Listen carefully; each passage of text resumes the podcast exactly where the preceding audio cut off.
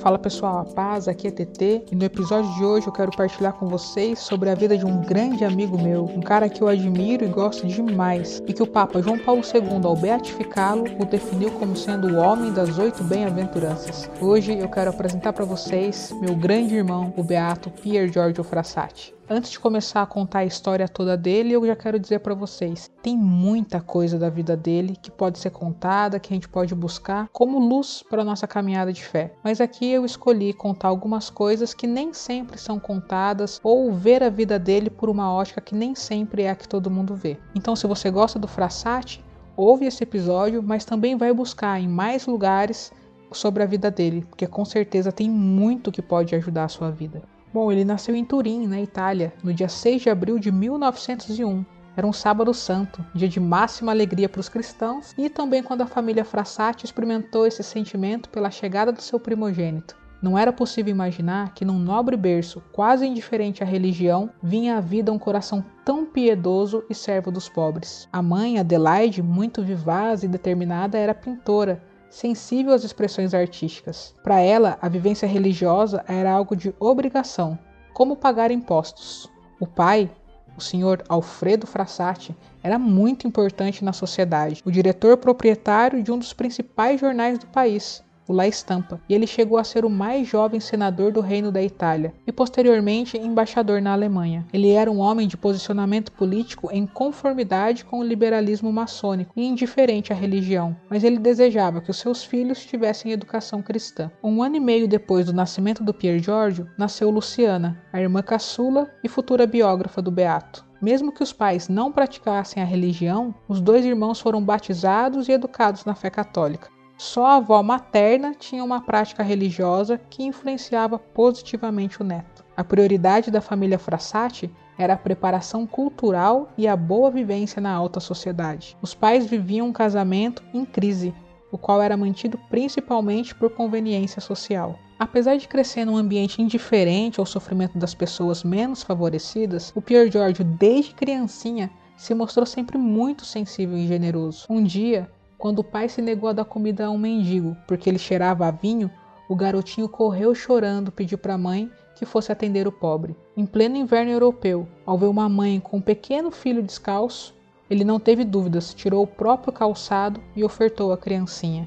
Com 10 anos de idade, o garoto fez a primeira comunhão. Para ele, foi o começo de uma vida de maior intimidade com Deus. Para os pais, apenas um evento social, pura superficialidade. O comentário da mãe sobre a primeira Eucaristia dos filhos foi: Pierre George e Luciana pareciam dois noivinhos. Ele teve dificuldades no estudo do latim, chegou a ser reprovado e por isso transferido de escola para poder se recuperar. Para o menino, foi uma oportunidade de ouro conviver na nova escola com religiosos. Era um colégio jesuíta. Para os pais, uma vergonha e um motivo a mais para manifestarem tantas vezes o seu descontentamento com o filho. Com 13 anos de idade, ele conseguiu a autorização da mãe para começar a comungar todos os dias. Assim, o Pier Giorgio chegou à fonte e o ápice da sua existência, a Eucaristia. Os pais do Pier Giorgio não queriam que ele fizesse barulho de manhã logo cedo, nem que se ausentasse da mesa durante o café da manhã em família. Mas o desejo do adolescente de estar com Jesus era tanto que ele dormia com uma cordinha amarrada no dedo e a jogava pela janela. Ao chegar para iniciar os trabalhos no jardim, um empregado da família puxava a cordinha e assim acordava Pier Giorgio, que então podia ir participar da Santa Missa sem atrapalhar ninguém da família na hora que ele acordasse. Após participar da Santa Missa e fazer um momento de ação de graças, após participar da Santa Missa e fazer um momento de ação de graças,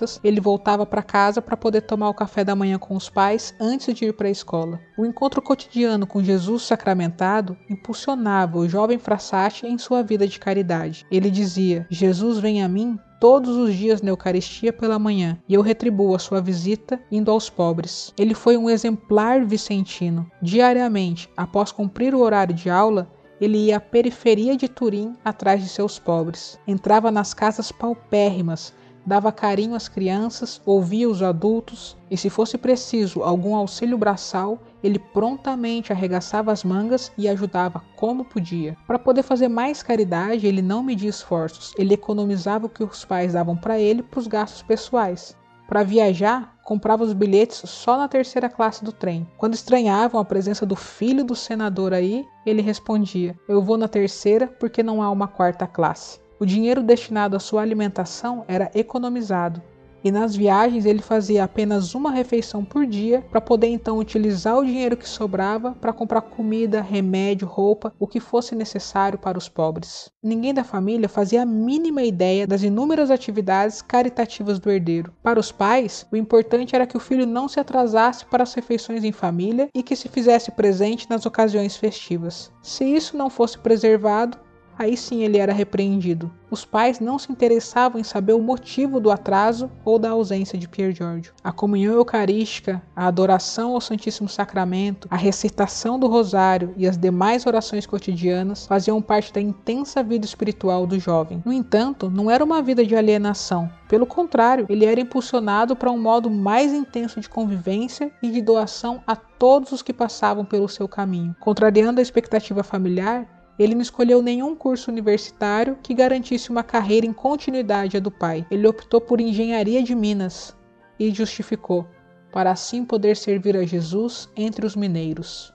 A realidade política na época era bem polarizada havia um ferrenho anticlericalismo. Pier Giorgio defendia a igreja em todos os ambientes e em todas as oportunidades que tinha, mesmo que para isso ficasse publicamente contra o posicionamento político do pai. Numa celebração em Roma, chegou a ser preso junto com o seu grupo. Ao ser fichado e falar seu nome, causou grande contrariedade às autoridades quando descobriram que estavam prendendo o filho do embaixador. Quiseram libertá-lo para evitar problemas, mas ele se recusou e esperou, rezando o terço pela libertação de todos os seus companheiros. Para Frassati, era importante viver e não fingir que se vive. Ele buscava a intensidade da vida em todos os âmbitos. Ele era o líder do grupo de amigos, com quem sempre praticava esportes e com quem participava de excursões. Seu programa preferido era escalar as montanhas, mas ele também praticava remo, ciclismo e natação. Era desafinado, mas sempre puxava os cantos para alegrar as viagens. Ao perceber a dificuldade de algum colega na escalada, ele ficava por último para poder ajudar. Quando percebia alguém com frio em meio à neve das montanhas, tirava o casaco e dava para aquele que estava precisando. Durante os passeios com os amigos nas montanhas, ele conheceu a jovem Laura e por ela se apaixonou. A moça era esforçada, batalhadora, dotada de valores morais e cristãos. Pier Giorgio não desejava mais do que isso, mas sabia que a condição social, bem abaixo das expectativas familiares, podia ser um empecilho para a aprovação do relacionamento deles. Para o bem da sua família, diante da crise do casamento dos pais, ele renunciou ao amor de Laura para poder evitar as tensões familiares. A certeza de que o amor nunca disse já chega movia o coração do jovem Frassati. Com os amigos, com os pobres, com os empregados da casa, por meio do envolvimento político e social, ele fazia o possível para transbordar o amor que havia encontrado em Jesus na Eucaristia. Os bens materiais, a capacidade intelectual, as habilidades e a força física, tudo era colocado para o bem do próximo. O jovem nada retinha para si, pelo contrário, a tudo renunciava. No auge da sua vida, enquanto se preparava para os exames finais, faltando um mês para a formatura na faculdade, num passeio com os amigos, Pier Giorgio se sentiu indisposto. Ele, que sempre tinha um maior vigor físico e era muito alegre, ficou mais quieto. Sentiu um desconforto nas costas. Esse era o início do seu calvário. No dia seguinte, ele se levantou tarde, perdeu a hora da missa mas ninguém estranhou. Durante as atividades do dia, percebeu que o desconforto aumentava, mas achou que podia ser só um mau jeito. No dia seguinte, dormiu ainda até mais tarde e já não tinha apetite. A família achava que o cansaço fosse por conta do fim do curso na universidade ou alguma gripe, uma coisa sem importância. No quarto ao lado, a sua querida avó estava vivendo os últimos dias e a atenção dos familiares e dos empregados estava voltada todinha para ela. No terceiro dia, Pier Giorgio mal conseguia levantar-se da cama. Um dos lados do corpo estava ficando paralisado. Nada lhe parava no estômago. A febre era alta e o suor incessante. Ainda assim, a família ignorava a agonia do primogênito. A avó do jovem faleceu e o funeral seguiu. A senhora Adelaide não acompanhou o cortejo da sua mãe, resolveu ficar em casa. Quando foi ver o filho no quarto, percebeu que ele precisava de médico. O que inicialmente tinha sido tratado como gripe mostrou-se algo muito pior. A preocupação no rosto do médico não conseguiu esconder que o problema era grave. Exames foram realizados, e mais médicos foram chamados a fim de que pudessem indicar o melhor tratamento. O diagnóstico era preocupante. poliomielite aguda. Era questão de tempo para que a paralisia atingisse também os órgãos vitais do sempre saudável jovem. Só então a família voltou sua atenção ao filho. Tarde demais. Um dos últimos gestos do jovem foi pedir à irmã que pegasse no bolso da jaqueta dele uma injeção e que a fizesse chegar a um doente que ele deveria visitar. Morreu rodeado pela família que ainda estava sem entender o que acontecia e que não fazia ideia de quem era o filho que perdeu. Durante o funeral, o começo da revelação. Pierre George Frassati tinha sido um jovem incrível, admirado, profundamente caridoso. Tinha inúmeros amigos. Com o jornal da família noticiando a morte do herdeiro, uma multidão foi participar do cortejo fúnebre. A família não conseguia entender o porquê da presença de tantos pobres que choravam a morte do jovem e de pessoas desconhecidas que se ajoelhavam diante do caixão que passava pelas ruas. Só então os ricos descobriram que o jovem era um grande amigo dos pobres, e os pobres descobriram que o seu grande amigo era o rico filho primogênito da nobre família Frassati. Beato Pier Giorgio Frassati, rogai por nós. Qualquer dúvida, comentário ou sugestão, me manda por direct lá no Insta, FSTT.